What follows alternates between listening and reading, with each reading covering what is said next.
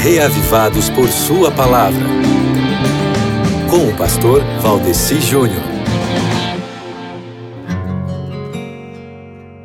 Olá, olá, é um prazer muito grande estar aqui com você para ajudar-lhe a sintonizar-se com a palavra de Deus, objetivando reavivar-se nele. Então eu quero lhe pedir um grande favor, que nesse momento, a partir de agora, por pelo menos é, três minutos, por menos de três minutos, você preste muita atenção no que eu vou dizer aqui para você, porque é muito importante, tá certo?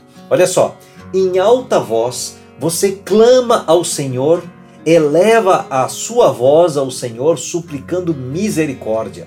Derrama diante dele o seu lamento e apresenta a ele a sua angústia. Aí, quando o seu espírito desanima, é o Senhor quem conhece o caminho que você deve seguir. Na vereda por onde você anda, esconderam uma armadilha, meu irmão, contra você. Talvez você olhe para a sua direita e veja o quê?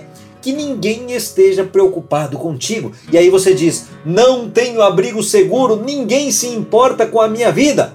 Hum? Daí sabe o que você faz, amigo ouvinte?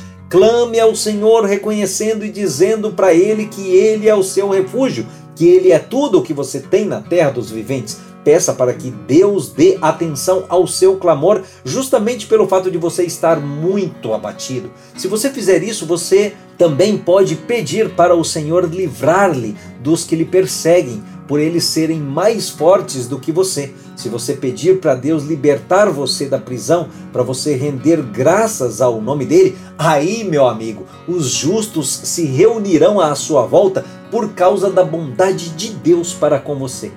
Você acha que sou eu que estou dizendo isso? Tudo o que eu falei até agora, meu querido, são simplesmente as palavras do Salmo 142, parafraseadas. Só isso. Você entendeu como vai ser bom se você ler o Salmo 142? Eu não tenho dúvida de que se você fizer isso assim, com o coração aberto a Deus, você vai dar mais um passo para estar reavivado por Sua palavra. Amém?